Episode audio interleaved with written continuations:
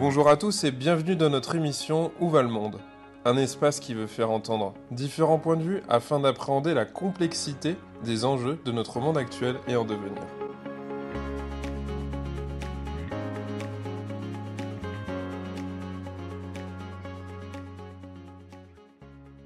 Eric Fiat, bonjour. Bonjour. Alors aujourd'hui, on va faire une émission à l'université Gustave Eiffel. On est en Seine-et-Marne et on va discuter philosophie, la place de la philosophie dans notre société. Et je pense que vous allez pouvoir nous apporter des éléments euh, suffisamment pertinents. Euh, pour commencer, je vais vous laisser euh, tout simplement vous présenter. Ah mon Dieu, je n'aime pas forcément beaucoup cela, me présenter. Mais s'il fallait que je le fasse un peu sous la torture, je dirais que j'essaie d'être philosophe que je suis euh, plutôt heureux d'être et que j'aurais voulu être un artiste. Je reprends ces trois points. Oui, j'essaie d'être philosophe parce que je crois que s'arroger à soi-même le titre de philosophe est une forme de vanité que j'essaie euh, d'éviter. Euh, peut-être qu'Aristote, peut-être que Kant pouvait dire je suis philosophe. Non, moi je suis professeur de philosophie. J'essaie d'être philosophe parce que c'est une quête inachevée de la vérité. Mais en effet, c'est une de mes passions et j'ai cette chance assez extraordinaire d'avoir mon métier pour passion, ma passion pour métier. Deuxième point, je suis plutôt, euh, plutôt heureux, euh, surtout en ce moment, bon, mais qu'importe, je ne vais pas entretenir nos auditeurs de problématiques privées, mais euh, euh, si je devais me présenter, je me présenterais en effet en disant qu'il est très important euh, d'essayer de réanimer partout où elles peuvent être les sources de la joie de vivre. J'aime beaucoup la formule de Prévert, il faut s'efforcer d'être heureux, ne serait-ce que pour donner l'exemple. Eh bien, je cherche du matin au soir, du soir au matin, toutes les raisons qui me font penser que l'existence est un cadeau plutôt que comme un fardeau. Donc je suis philosophe, j'essaie de l'être tout du moins je suis plutôt heureux. Et j'aurais voulu être un artiste parce que, euh, au fond, euh, le métier de philosophe, c'est un pis-aller. Oui, j'aurais voulu être un artiste, et pour pouvoir changer de peau, je sais plus quelle est la chanson, je le suis un peu parce que euh, je suis musicien. ma passion, c'est la musique classique, un peu le jazz, Brassens, Barbara, mais surtout la musique classique. Et je suis le violoncelliste solo de l'ensemble instrumental de Château-Thierry. C'est un petit ensemble de musique de chambre. Alors évidemment, je suis violoncelliste solo parce que je suis le seul violoncelle, mais sur un CV, mettre violoncelliste solo, ça fait bien. La musique est vraiment ma passion. Voilà, si je devais me présenter, vous m'y avez un peu contraint, je dirais que j'essaie d'être philosophe, que je suis plutôt heureux et que j'aurais voulu être un artiste, et le suis un peu. C'est pas désagréable un philosophe euh, heureux, ça, peut changer, et, d'une certaine manière, pour vous avoir déjà entendu, je dirais sur scène, euh, pour moi, vous êtes un artiste réussi. Bon, écoutez, merci à vous. Dans une époque où, justement, euh, et c'est un peu ce qui a motivé le début de cette émission, dans une époque où tout semble aller mal, dans un pays qui a un défaitisme chevillé au corps, est-ce qu'il ne resterait plus, selon vous, que la philosophie pour nous en sortir? Non.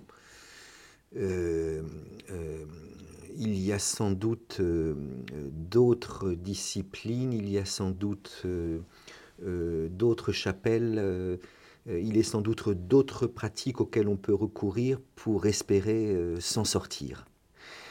Euh, je partage votre diagnostic. Nous sommes dans une époque où tout semble aller mal. Et nous sommes dans un pays qui a... les Français sont pas mauvais dans l'exercice. Ah oui, tout à fait, oui. Qui, qui a le défaitisme chevillé au, corps. ça, c'est tout à fait vrai.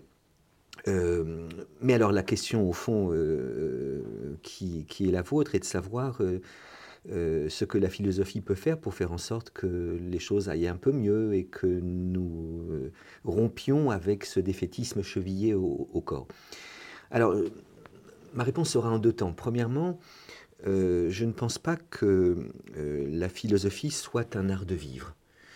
Malgré toute l'admiration que je peux avoir pour les philosophes qui l'ont décrite ainsi, il me semble qu'il faut distinguer entre la philosophie et la sagesse, car la sagesse est un art de vivre. La philosophie n'est pas un art de vivre.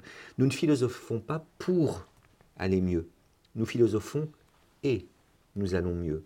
Il me semble important de distinguer entre le pour et le et. Si on attend de la philosophie qu'elle nous rende heureux, qu'elles nous permettent de bien vivre, qu'elles nous permettent d'aller bien dans une époque où tout semble aller mal, si nous attendons la philosophie qu'elle nous permette de rompre avec ce défaitisme chevillé au corps qui est la pratique des Français, eh bien on sera déçu. On sera déçu. Euh, euh, euh, ça ne veut pas dire que la philosophie ne puisse pas nous aider. Mais l'aide que peut nous apporter la philosophie est plutôt secondaire. Je répète, hein, on ne philosophe pas pour aller mieux, on philosophe et on va mieux.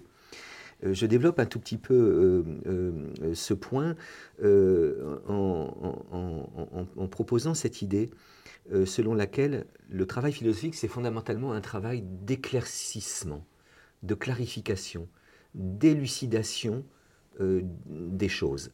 Et je crois que de cet effort de clarification, d'éclaircissement, d'élucidation euh, du sens des choses, peut sortir un bonheur. Euh, le philosophe est celui qui essaie de comprendre le monde, il analyse le monde dans lequel il vit, il travaille les mots qui courent dans ce monde, et il espère que de ce travail-là puisse sortir un petit bien. Et je fais l'expérience, en effet, que je ne philosophe pas pour aller mieux, mais que je philosophe et que je vais mieux. Tout d'abord parce que c'est une pratique passionnante. Je ne ferais pas de la philosophie si ce n'était pas très rigolo. Mon copain, mon ami Raphaël Antoven a écrit un livre qui s'appelle La philosophie, un jeu d'enfant, et je crois qu'il a tout à fait raison. La philosophie, c'est un jeu d'enfant. Qu'est-ce que c'est qu'un philosophe? C'est un enfant attardé. C'est quelqu'un qui continue à demander pourquoi alors qu'il a passé l'âge des pourquoi. Il paraît qu'il y a un âge où les enfants disent pourquoi, pourquoi, pourquoi, pourquoi, pourquoi. Et ils posent même des questions métaphysiques parce que après que mon fils m'a dit mais pourquoi il fait nuit? Et que j'essaie de lui répondre euh, en lui parlant euh, des planètes, il m'a demandé mais pourquoi il y a des planètes? Et après que j'ai essayé de lui répondre en, lui parlant du Big Bang, tout d'un coup, cette machine à demander pourquoi, quel enfant de 4-5 ans, me dit Oui, mais papa, mais pourquoi, mais pourquoi, mais pourquoi, mais, mais pourquoi, mais, mais pourquoi quoi? En fait, il vient de poser la question métaphysique fondamentale, pourquoi? Pourquoi y a-t-il quelque chose et non pas rien? Alors évidemment, les enfants de 4-5 ans ne posent pas la question de cette forme-là. Même l'enfant du philosophe que j'essaie d'être ne m'a pas dit un soir à la veillée, mais père, pourquoi y a-t-il du l'être et non point du néant? Mais la question de mon petit Frédéric, c'était un peu ça. Pourquoi Pourquoi? Eh bien, un philosophe, c'est un enfant attardé. C'est quelqu'un qui continue de demander pourquoi alors qu'il a passé l'âge des pourquoi. C'est quelqu'un qui continue de s'étonner alors qu'il a passé l'âge de l'étonnement. La philosophie, c'est ça c'est s'étonner de tout. C'est continuer de s'étonner alors qu'on a passé l'âge de l'étonnement. C'est s'étonner de ce qui n'est pas étonnant, parce que s'étonner des choses étonnantes, ça ne fait pas de quelqu'un un philosophe. Imaginons que vous soyez venu à notre rencontre dans le plus simple appareil, tout nu. J'aurais été étonné. Euh, peut-être admiratif, peut-être au contraire déploratif, je ne sais. Ça n'aurait pas fait de moi un philosophe. Non, le philosophe, c'est quelqu'un qui continue de s'étonner de ce qui n'est pas étonnant, que nous disions que c'est une rose et non pas une roseux, un chat et non pas euh, à une cat, euh, que nous vivions dans un espace à trois dimensions et non pas à douze dimensions, euh, que nous ayons un corps. Bon, eh bien, cette interrogation perpétuelle, pourquoi, pourquoi, pourquoi, pourquoi, cette capacité de s'étonner, s'étonner même de ce qui n'est pas étonnant, ça rend la vie passionnante, ça aide à vivre. Ça ne nous donne pas des recettes, des techniques à appliquer facilement, c'est en quoi je ne pense pas que la philosophie soit euh, une recette, euh, une aide évidente, euh, qu'il suffise de philosopher pour que tout aille mieux, qu'il suffise de philosopher pour rompre avec le défaitisme chevillé au corps qui est celui des Français. Mais je crois que la philosophie peut aider beaucoup. Je reprends cette formule, je ne philosophe pas pour que ça aille mieux, mais je philosophe et ça va mieux. Les Français d'ailleurs aiment les philosophes, en tout cas moi je pense que c'est la perception que j'en ai, selon vous, est-ce que c'est dû à leur médiatisation qui les rendrait appréciables euh, je fais la petite parenthèse, mais je crois qu'ils ont mieux réussi que les psychologues sur ce plan-là et sont entendus en plus sur des questions de société. Là où parfois ça pourrait intéresser les psychologues, mais les philosophes leur passent devant avec brio. Euh, donc j'aurais voulu avoir euh, votre avis. Est-ce que c'est leur médiatisation qui les rend appréciables ou c'est leur distance avec Dieu? Quelle belle question. Leur distance avec Dieu. Euh, vous avez raison, par nature, un philosophe euh, euh, est loin de Dieu, même un philosophe qui y croit. Parce qu'il y a des philosophes qui croient en Dieu, je dirais même que la majorité des philosophes de l'histoire de la philosophie ont cru en Dieu, mais cependant pas à la façon des non-philosophes. même s'il ne faut pas séparer les philosophes et les non-philosophes selon un cadastre trop bien découpé, parce que je déteste le mépris de ceux qui se disent philosophes pour ceux qu'ils jugent ne pas l'être. Hein. Euh, j'ai un ami euh, paysan en retraite euh, qui me semble avoir une finesse d'esprit, une délicatesse de sensibilité, une, une intelligence d'une telle rapidité que je pourrais le dire, un excellent philosophe. Pourtant, si je lui disais, il rirait et se moquerait de, de, moi. mais enfin, un philosophe qui croit en Dieu n'y croit pas comme quelqu'un qui n'est pas philosophe.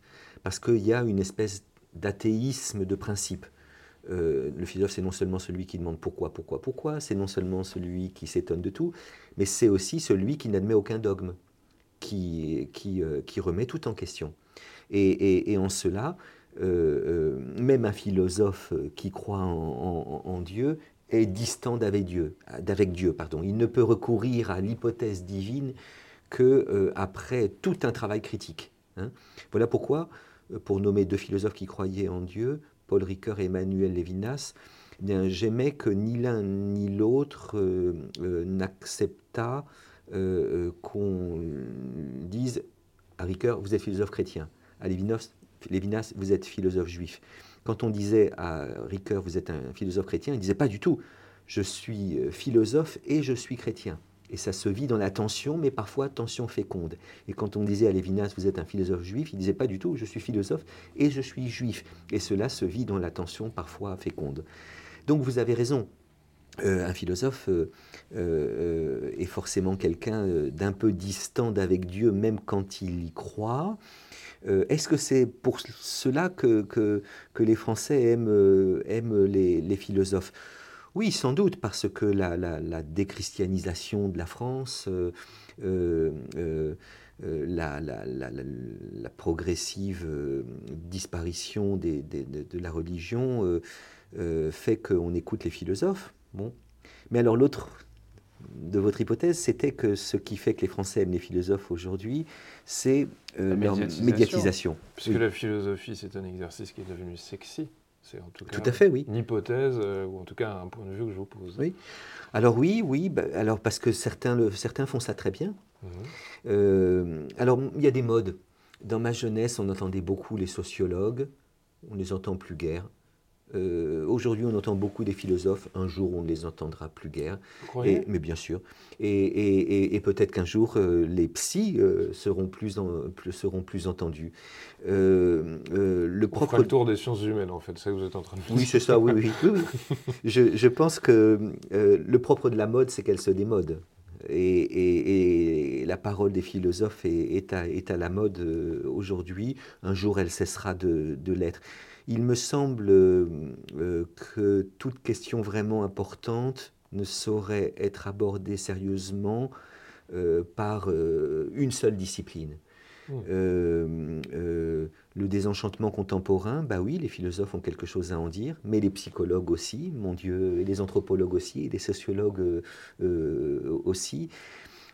Pour dire un mot sur la médiatisation des, des philosophes, il faut se méfier des passions tristes, comme disait Spinoza, euh, et notamment de l'envie que certains philosophes non médiatiques euh, éprouvent à l'endroit des philosophes médiatiques. Hein.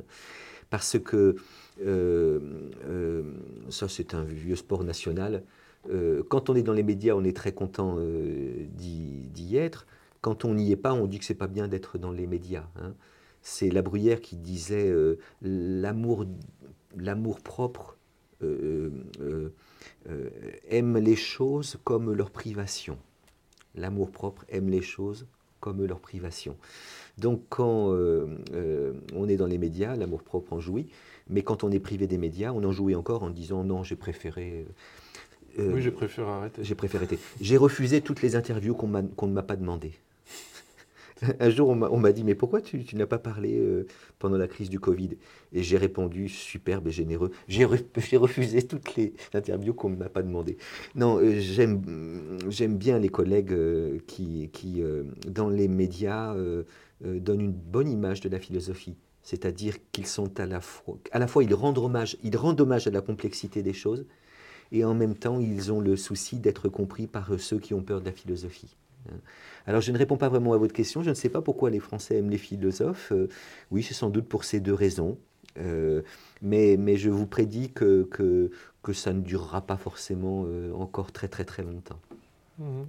Je ne m'attendais pas à ce que vous puissiez justement me dire que c'était une mode et que ça pourrait ne pas perdurer. J'étais en train de me dire que euh, j'aurais tendance à ne pas croire que les psychologues prendront leur place, mais peut-être des anthropologues. Je me dis qu'ils ont peut-être été sur le devant de la scène à une époque et que leur tour va, être de nouveau là. Pourquoi désespérez-vous que les psychologues prennent leur, une autre question. leur, leur, place, cher ami? Ah, bah Pour, pour d'autres raisons hein, plutôt, euh, plutôt euh, politiques et sociétales, en termes notamment d'existence qui sera questionner pour la profession. Mais ce sera peut-être l'occasion justement d'aller interviewer un, psychologue là-dessus pour qu'il nous donne un peu son regard. Hmm. Vous savez que les termes de médecin et de médicament ont la même racine. Le médecin, c'est celui qui fait la médiation entre le mal et les forces de guérison. Et de même, le médicament, il évoque une possibilité de réinjecter cette réassurance de l'effet médecin en dehors du cabinet. Et possiblement une mise en relation à distance à travers cet objet transitionnel. Si on reprend les étymologies, le terme médecin provient du latin medicus, Apte à guérir, médecin qui soigne, qui guérit, et étymologiquement, c'est l'art de remettre les gens au milieu.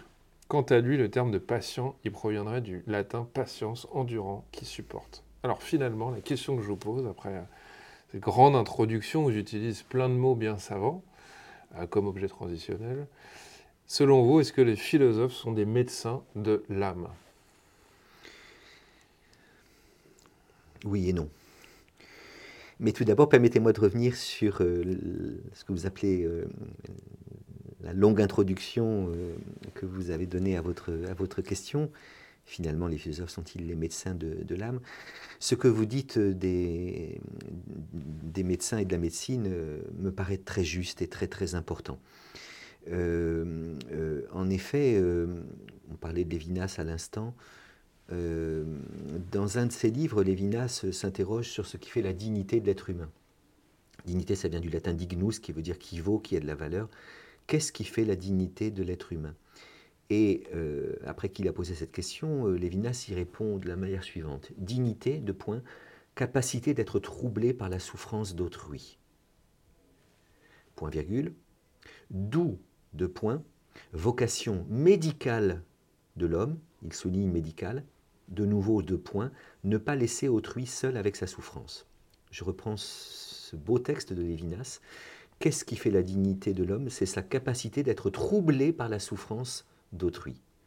Et, de cela, Lévinas euh, euh, conclut que tout être humain a une vocation médicale. C'est-à-dire qu'il est appelé, vocation vox vocis, la voix, vocare appelé, qu'il est appelé euh, justement à être médecin, c'est-à-dire médiateur, comme vous le dites très justement, entre euh, la maladie et la santé, ou au moins médiateur entre beaucoup de mal et un peu moins de mal.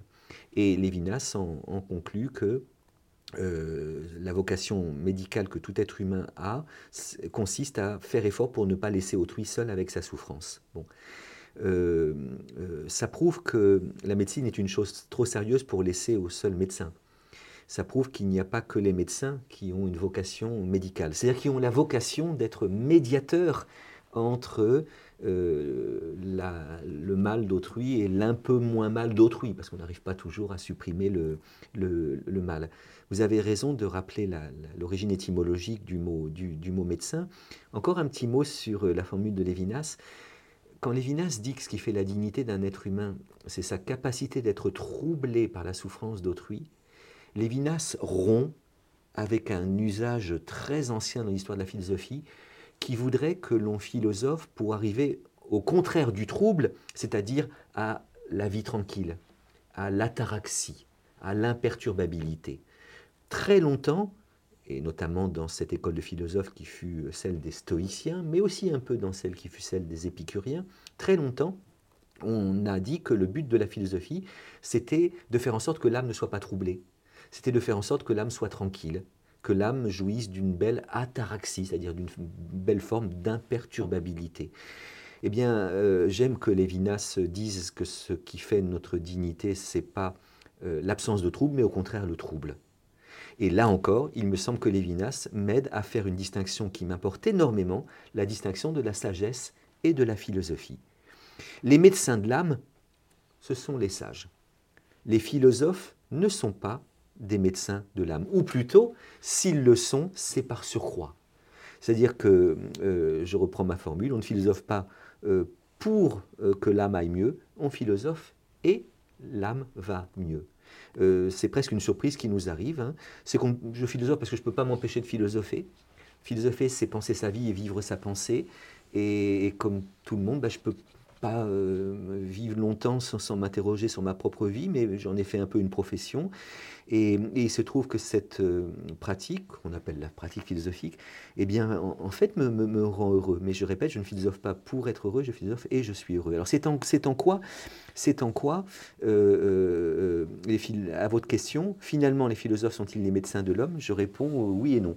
Je réponds dans un premier temps non, parce que les vrais médecins de l'âme, ce sont les sages et que je veux distinguer entre les sages et les philosophes. Je rappelle que la distinction entre sages et philosophes, elle, serait le fait de Pythagore.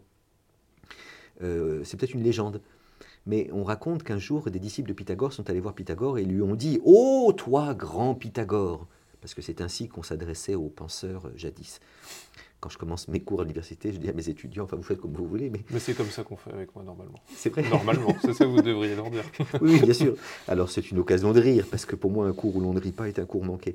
Donc, euh, oh toi grand Pythagore, toi tu es un sophos. Euh, S-O-P-H-O-S.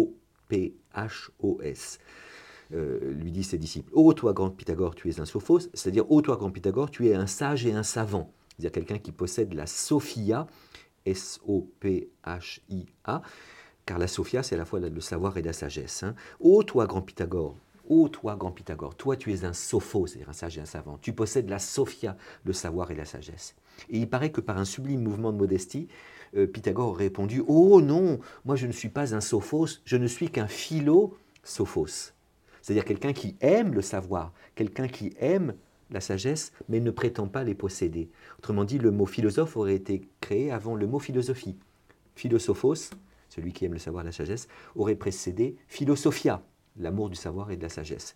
Donc, à votre question, finalement, les philosophes sont-ils des médecins de l'âme? Je réponds non et oui. Non, parce que les médecins de l'âme, ce sont les sophoi, les, sages, les savants, et non pas les philosophoi, ceux qui aiment le savoir, qui aiment la sagesse, mais ne prétendent pas la posséder. Donc, je vous réponds dans un premier temps non. Et dans un second temps, oui, parce qu'en effet, philosopher, même si ça rend pas sage, euh, euh, ça rend l'existence tellement plus intéressante, tellement plus amusante, tellement plus riche. Euh, on, imagine, alors, en un sens, tout le monde est philosophe, parce que tout le monde essaie d'être un peu plus savant et un peu plus sage. Une conversation d'amis, euh, le dîner est délicieux, je crois que vous êtes cuisinier et j'espère qu'un jour vous, me donnerez à manger ce que vous faites. Euh, et puis la conversation l'est aussi. Et en fin de conversation, bon, on est au moment de l'agneau, donc on se lâche un peu.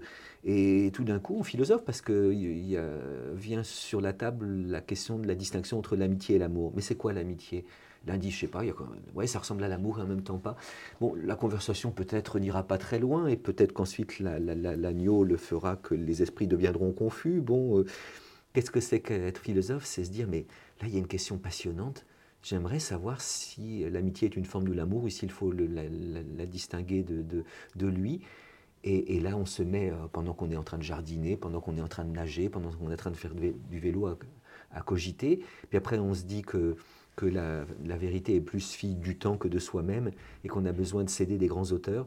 Et tout à coup, on, prend un roman euh, dans sa bibliothèque ou un, livre d'Aristote, et là, on a des, des choses sur l'amitié qui sont passionnantes.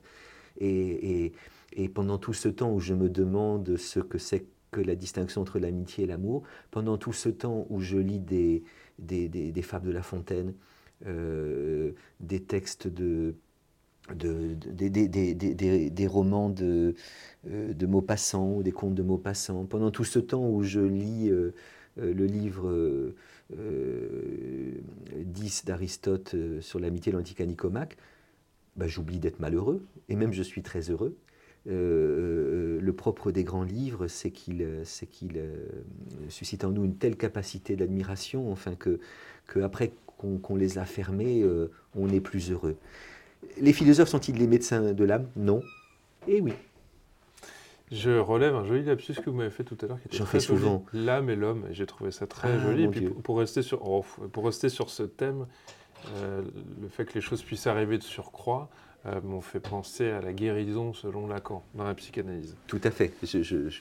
ça, m'est revenu comme ça. ça Il m'aurait étonné que vous n'y pensassiez à point. oui, sachant que la psychanalyse n'est pas mon fort, mais en tout cas, euh, j'y suis initié et je suis passé un peu par là. Si vous hmm. deviez Eric Fiat déjeuner avec trois philosophes. Qui serait-il ou qui serait-elle? Parce qu'il faut être inclusif. Et que se passerait-il, selon vous, à ce déjeuner avec ces trois philosophes? Alors, euh, euh, euh, ah oui. Évidemment, choisir, c'est renoncer. alors, et, spontanément, mon, goût serait plutôt de déjeuner avec un ou une philosophe. Pour pouvoir approfondir? Oui, oui. Et puis, et puis parce que je crois que les conversations essentielles, euh, c'est à deux. c'est plus difficile à trois, plus difficile à, quatre. et donc, mon, grand plaisir, euh, ce serait de, pouvoir déjeuner avec Vladimir Jankélévitch, pouvoir déjeuner avec euh, Montaigne, pouvoir déjeuner avec Pascal. Euh, s'ils étaient tous les trois autour de la table, je, je, craindrais que, que, que de, quitter la table en regrettant de ne pas avoir pu déjeuner avec l'un, puis et l'autre, puis le, troisième. Mais enfin, je vais jouer le jeu. Euh, mais vous voyez, c'est drôle parce qu'en relisant ma phrase, si vous deviez déjeuner avec trois philosophes, qui seraient-ils? Mais je me suis dit, mais on aurait pu l'entendre comme trois repas. Ah, et oui. Mais vous et moi, j'ai dû induire ça. On a imaginé serait, que vous seriez quatre. Et oui, vous avez raison. Ah bah vous me donnez la possibilité de... De vous échapper. Oui, oui, oui, oui, oui, oui. Bon, alors en même temps, en même temps, euh, même si pour moi euh, euh, rien n'a plus de, de, goût que un, bon déjeuner avec un ou une philosophe, plus de goût parce qu'il faut aussi qu'on mange de bonnes choses. Hein. il faut qu'il y ait du bon vin, c'est absolument indispensable. Euh, qu'on le partage, que ce soit très bon, euh, euh, que la lumière soit belle, bon, qu'il n'y ait pas trop de bruit. Donc même si pour moi rien ne vaut un bon déjeuner avec un bon philosophe ami, en même temps j'aime aussi oui, euh, les déjeuners, on est, on est 3, 3, 3 4, et, qui peuvent être l'occasion de, beaucoup de rire. Bon, euh, bon euh, je ne suis pas aussi anarchiste que Brassens qui disait que dès qu'on est plus de deux, on est une bande de cons. C'est pas vrai.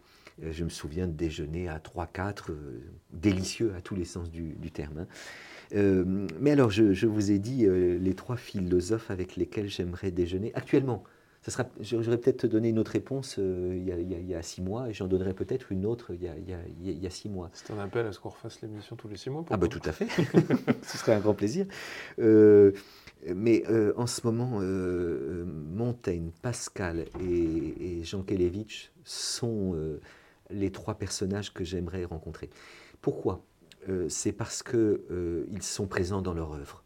L'être humain euh, avec ses singularités, ses goûts, ses douleurs, ses désespoirs, ses chagrins, ses, amours et ses désamours, euh, ses enthousiasmes et, ses, dépressions, euh, eh bien, on a affaire là à trois êtres humains qui sont présents dans, dans leur œuvre. Euh, parfois très directement, parce que Montaigne dit Je suis moi-même la matière de mon livre, donc il parle de ses coliques, il parle de ses enfants, il parle de sa chute de cheval, euh, il parle euh, de, son corps, ce que ne fait pas vraiment Jean Kelevitch. Pascal est un peu entre les deux, mais ces trois philosophes, enfin, alors d'abord, je les aime parce que ce sont d'immenses philosophes, mais aussi d'immenses écrivains. Lorsque vous m'avez demandé, c'était la première de, vos cinq questions, de me présenter, j'ai dit mon hésitation entre la philosophie et la musique mais j'aurais dû mentionner une autre hésitation entre la philosophie et la littérature.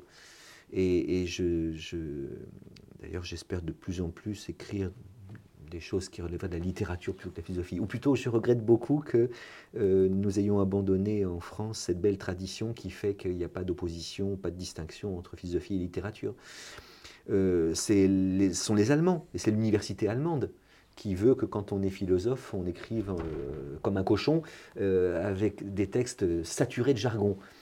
Euh, mais il y a une tradition française, justement, de Montaigne à Pascal, à Diderot, à Jean Kelevitch, à Michel Serres, dans laquelle j'aimerais m'inscrire un peu, où, on a affaire à des philosophes écrivains ou des écrivains philosophes. Euh, euh, et je pense qu'un philosophe qui, écrit aussi bien que Montaigne, un philosophe qui écrit aussi bien que Pascal, un philosophe, un philosophe qui écrit aussi bien que Jean Kalevitch, sont des philosophes euh, plus facilement compréhensibles par celles et ceux qui ne se disent pas philosophes que les philosophes qui écrivent en jargon. donc j'aimerais rencontrer, j'aurais aimé rencontrer ces trois personnages-là. En plus, entre Montaigne et Pascal, enfin, c'est l'eau et le feu, et pourtant ils sont très proches. Euh, donc, euh, et Jean Kelevitch, qui les admirait tous les deux, qui aurait fait un peu le, euh, la, comment on appelle la conseillère conjugale, oui. et moi qui aurais assisté à cette joute, enfin, je crois que j'aurais très peu parlé et je les aurais, je les aurais laissés parler. cette rencontre, évidemment, n'aurait pas pu avoir lieu et n'aura jamais lieu mais il m'arrive de l'imaginer. Euh, euh, ah, bah, finalement, la question en plus. Euh. Oui, vous savez, dans mon, dans mon bureau, enfin, je vais vous faire une confidence et à nos auditeurs. J'habite une petite ville qui s'appelle la Ferté-sous-Jouarre. C'est une petite ville de Seine-et-Marne située entre Paris et Reims, pour être un plus, plus précis, entre Meaux et Château-Thierry. Et il se trouve que j'ai une grande admiration pour les auteurs du XVIIe siècle aujourd'hui. Tout le monde s'en fout, mais je, dis cette admiration. Or, je me dis que si j'avais vécu à la Ferté-sous-Jouarre au XVIIe siècle, j'aurais vécu à 26 km de Jean de la Fontaine, Château-Thierry, à 22 km de Racine, la Ferté-Milon, et à 16 km de Bossuet, Meaux.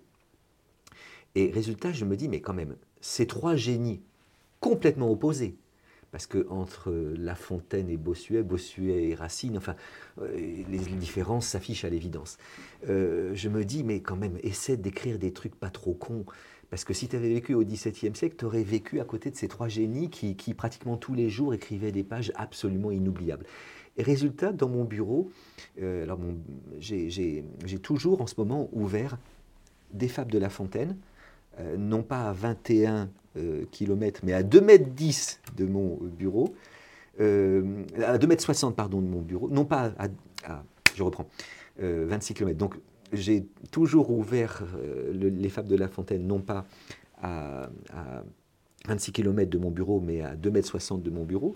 J'ai toujours une tragédie de Racine ouverte non pas à 21 km mais à 2 mètres 10 de mon bureau et j'ai toujours les oraisons funèbres de Bossuet ouvertes non pas à 16 km mais à 1 mètre 60 de, mon bureau. Et, et, quand j'ai fini de travailler, d'écrire, de répondre à des mails, bon, ben je me lève et je lis une fable et puis après je lis une, une, tirade de, Phèdre, et puis après une oraison funèbre. Et c'est comme si je les faisais dialoguer tous les trois. Et, le propre des grands textes, c'est qu'ils ont toujours quelque chose à nous dire. Alors, euh, je vous ai, n'ai pas parlé là de, Montaigne, Pascal et, euh, et Jean Kelevitch, mais vous me donnez l'idée de, fermer euh, les fables, de fermer les tragédies et de fermer les oraisons, et d'ouvrir dans mon bureau bientôt, toujours, que soit toujours ouvert, dans, ouvert dans mon bureau, les pensées de Pascal, les essais de Montaigne, et puis le je ne sais quoi et presque rien de Jean Kelevitch, et, ce, dialogue entre ces trois génies, cette conversation entre ces trois génies qui n'a pas pu avoir lieu, bah, c'est peut-être pour moi l'occasion un petit peu de, de, l'organiser. Voilà, si je devais déjeuner avec trois philosophes, euh, je vous ai dit euh, qui il serait. pardon de ce manquement à l'inclusivité et à la parité. Euh, J'admire énormément, comme tout le monde, je pense, hein, c'est très banal, Simone Veil, la philosophe, et Anna Arendt, la philosophe. Euh, euh, je vous ai dit, peut-être que ça changera. Peut-être que dans six mois, je vous dirai Anna Arendt, Simone Veil. je ne dirai pas Simone de Beauvoir, j'aime pas trop, mais enfin, faut pas le dire trop, trop, trop. trop. Euh, mais enfin, pardon, voilà. Euh, euh, c'est comme les musiciens. Vous êtes Pardon? Vous êtes pardonné. Merci à vous. Mais peut-être que nos auditrices féministes, nos auditeurs féministes ne me le pardonneront pas. en musique, par exemple, je suis désolé, France Musique en ce moment se sent obligée de créer une espèce de parité. Et donc on fait entendre beaucoup de Clara Schumann, la femme de Robert Schumann. On fait entendre beaucoup de Fanny Mendelssohn, la sœur de, de, de Félix Mendelssohn. Il n'y a pas à tortiller quand même. C'est pas mal Clara Schumann, c'est pas mal Fanny Mendelssohn, mais c'est quand même moins bien que, Robert Schumann et que Félix Mendelssohn. Donc je ne crois pas manquer à la parité et à ce que je crois être mon féminisme euh, euh, en, lisant quand même plutôt des philosophes hommes que des philosophes femmes et en écoutant plutôt des musiciens hommes que des, que des musiciennes femmes. Et puis je pense que la discrimination positive, elle va parfois à l'encontre d'une vraie reconnaissance de la qualité d'une personne. Je suis tout à fait d'accord avec vous. En tout cas, c'est mon point de vue. Oui, moi aussi, je suis tout à fait d'accord avec vous. Tout à fait d'accord avec vous. Selon vous, Eric Fiat, c'est notre dernière question, et puis j'ai envie de dire enfin un philosophe pour répondre à cette question. Euh, selon vous, où va le monde alors? Euh, Question extraordinaire, question massive à laquelle il est impossible de répondre. Ah, bah, évidemment. Et c'est pour ça qu'on vous écoute. Exactement. et vous avez 4 heures. non, non je n'ai que quelques minutes. N'étant ni devin, euh, ni euh, hospice, ni aruspice, ni piti, euh, je ne sais pas où va le monde. je plaide l'incompétence. je ne sais pas du tout où va, où va le monde.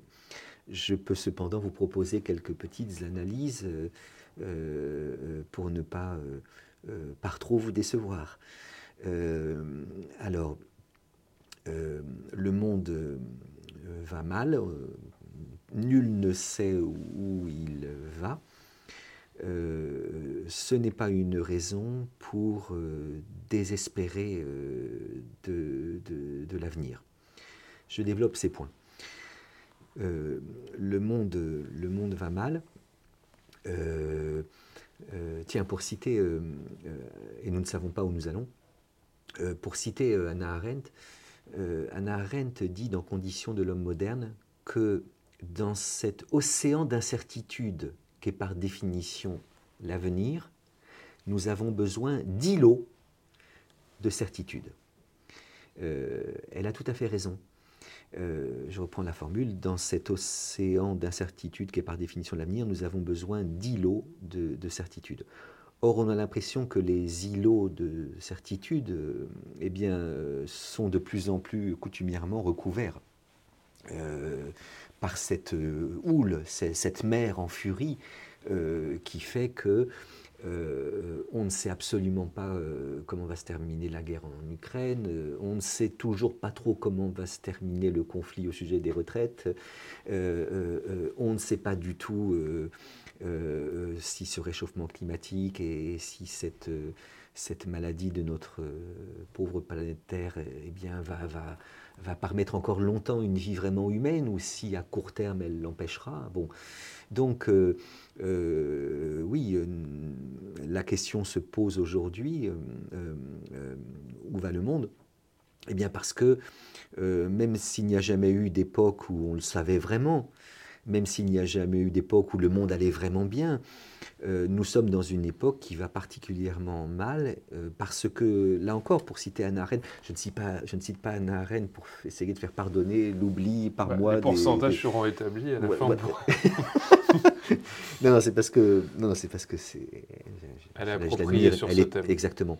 Euh, pour pour une, vie où l'on est heureux, une vie où, il doit y avoir un équilibre entre la certitude et l'incertitude entre le retour du même et, l'advenue du, nouveau, euh, entre la, circularité et la linéarité, entre l'organisation et l'improvisation. nous avons besoin d'un équilibre entre les deux. C'est-à-dire que si nous n'avions que de la certitude, de l'organisation, de l'habitude, du retour du même, nous nous ennuyerions. La vie serait insupportable. Mais si nous n'avions que euh, de l'incertitude, de la rencontre du nouveau, de l'improvisation, nous serions perdus. Donc Anna Arendt a raison de dire que nous avons besoin, pour pas vivre trop mal, de cet équilibre entre certitude et incertitude, euh, retour du même et rencontre du nouveau, euh, organisation et improvisation. Cet équilibre s'est rompu. C'est-à-dire que, la crise est devenue structurelle. Nous allons de crise en crise et, une crise n'a toujours pas cessé qu'une nouvelle commence. Euh, euh, et donc nous sommes dans une époque très difficile à vivre, très difficile à, habiter. Euh, George Orwell disait, alors il ne faut pas idéaliser la vie des paysans du passé, elle devait être très dure. Cependant, ils avaient deux choses que nous avons perdues. D'une part, l'impression d'un monde stable, cohérent, D'autre part, l'espérance que euh, nos enfants seront plus heureux que nous. Mais nous avons perdu ces deux espoirs. Alors je répète, euh, Orwell a raison, il ne faut pas euh, idéaliser la, vie des, gens d'avant. Résistons à la tentation nostalgique, résistons aux séductions de la nostalgie, ce qui veut dire qu'elle n'en manque pas. Et en effet, prétendre qu'il fut une époque où le monde allait bien et où les hommes savaient où ils allaient, c'est se tromper. Euh, euh, euh, la vie d'un paysan du 19e siècle, c'était vraiment pas facile. Hein. c'était la vie de pauvre Martin, pauvre misère, dans la chanson de Brassens. Si ma mémoire est bonne, ça dit à peu près avec une bêche à l'épaule, avec à la lèvre un douchant, avec au cœur un grand courage, il s'en allait trimer au champ. Pauvre Martin, pauvre misère, creuse la terre, creuse le temps. De l'aurore jusqu'au couchant, en tout lieu, par tous les temps, il retournait le chant des autres sans laisser voir sur son visage ni l'air jaloux, ni l'air méchant. En plus, il n'a même pas de chant à lui. Hein. Et les deux dernières strophes qui m'ont toujours bouleversé, euh, et quand la mort lui a fait signe de labourer son dernier chant, il creusa lui-même sa tombe en faisant vite, en se cachant. Il creusa lui-même sa tombe en faisant vite en se cachant. Puis s'y étendit sans rien dire, pour ne pas déranger les gens. Pauvre Martin, pauvre misère, dors sous la terre, dors sous le temps. Attention, professeur Fiat, a chanté, c'est comme dans Rabbi Jacob. Silence, silence, Rabbi Jacob, elle va danser. Silence, silence, Rabbi Jacob, elle va parler. Silence, silence, professeur Fiat, elle va chanter. Bon, pardonnez-moi ce, délire qui me prend. Donc, n'idéalisons pas le passé. Euh, le geste nostalgique est toujours précédé d'un geste d'idéalisation du passé. Celui qui dit c'était mieux avant, euh, avant le monde allait bien et les gens savaient où ils allaient, ment. Parce que le geste nostalgique euh, c'est toujours un geste précédé d'une idéalisation du passé pour mieux dire du mal du présent. Alors oui, le monde va mal, oui, euh, euh, on ne sait pas où on va, et cela, en effet, crée la tentation euh, de dire que le monde va à sa perte et qu'il n'y aura bientôt plus d'humanité, que la guerre que l'on croyait circonscrite dans d'autres pays que l'Europe va y revenir, qu'une troisième guerre mondiale va venir, que les épidémies, les pandémies, que le réchauffement climatique va faire que peut-être dans 20 ans il n'y aura plus d'humanité. C'est pas vrai je crois qu'il faut vraiment résister à ce pessimisme ambiant, à ce défaitisme chevillé au corps, particulièrement présent chez les, Français, et qu'il faut chercher les raisons d'espérer. Euh, notre rencontre, parce que j'aime les philosophes qui, qui, qui, philosophent à partir de leur propre vie, hein, Montaigne, Pascal, Jean Kelevitch, euh, je vais faire une confidence à nos auditeurs, je vais être grand-père bientôt, euh, pour la première fois je me dis que la petite fille qui va venir au monde, euh, euh, euh, eh bien, elle a le droit à ce qu'on fasse tout ce qu'on peut pour essayer de faire en sorte que elle vive la venue au monde, sa venue au monde, comme un cadeau plutôt que comme un fardeau comme une chance plutôt qu'une malchance. Et même si en effet euh, les nuages sont nombreux, euh, la guerre, euh, le réchauffement climatique, les conflits sociaux, enfin une espèce d'hystérisation de tous les débats qui fait que, que, les êtres humains se haïssent de plus en plus et s'écoutent de moins en moins, je me dis que cette petite fille, rien que pour elle, euh, euh, euh, il faut opposer au pessimisme de la raison l'optimisme de la volonté, comme dit l'autre. Hein. Ma raison me conduirait plutôt à penser que le monde va à sa perte, pessimisme. Ma volonté fait que je vais tout faire et que j'aimerais transmettre aux, gens autour de moi. Je vais tout faire pour que des, raisons d'espérer toujours, toujours renaissent, toujours revivent. dernier mot, nous vivons en effet une crise parce que nous vivons ce qu'on pourrait appeler la troisième grande transformation de l'histoire de l'humanité. La première transformation, c'est le passage de l'oral à l'écrit. La deuxième, c'est le passage de l'écrit à l'imprimé. Et maintenant, c'est le passage de l'imprimé à l'écran. À chaque passage, vous avez eu des philosophes pour dire c'est la fin de toute civilisation, c'est la catastrophe. En fait, c'est pas vrai, parce que euh, Socrate disait l'écriture, c'est la fin de tout. Euh, les êtres humains ont su inventer un bon usage de l'écriture. Deuxième révolution, le passage de, l'écrit à l'imprimé. Il y a aussi des philosophes qui ont dit c'est la catastrophe, le livre n'aura plus sa sacralité. C'est pas vrai, les êtres humains ont su inventer un bon usage de l'imprimé. Aujourd'hui, moi, si je me laisse aller, je vais être le philosophe qui va dire que le passage de l'écrit à l'écran, c'est une catastrophe. Il n'y a plus d'attention, aux autres. Il n'y a plus de lecture lente, on regarde plus le monde. Euh, l'autre jour, j'étais au restaurant à côté euh, avec une amie et je voyais à côté un couple, mais vraiment d'un très bel homme et d'une très belle fille qui visiblement étaient ensemble. Je me dis quelle chance ils sont, ils sont beaux, ils déjeunent ensemble. Au lieu de, se parler, de se sourire, de s'embrasser, de se caresser, ils ont passé chacun tout le temps sur leur propre écran. Et là, je vais devenir grand-père ronchon, comme dit Michel Serres, en disant vraiment, c'est la décivilisation. C'est pas vrai. J'espère que ma petite fille saura inventer un bon usage de l'écran et qu'elle se rendra compte un jour que, que, que, le monde dans lequel elle va vivre est un monde où l'on peut, être, où l'on peut être heureux. Eric Fiat, je vous remercie pour euh, toutes vos belles réponses et puis vous avez fait du bien ma journée. eh bien, écoutez, j'en suis très heureux, à nos auditeurs peut-être aussi. Merci beaucoup, vos questions étaient génialement euh, euh, nécessaires et en même temps un peu bizarres. Et j'aime cette bizarrerie et j'aime cette nécessité. Merci à vous, Maximilien. Merci.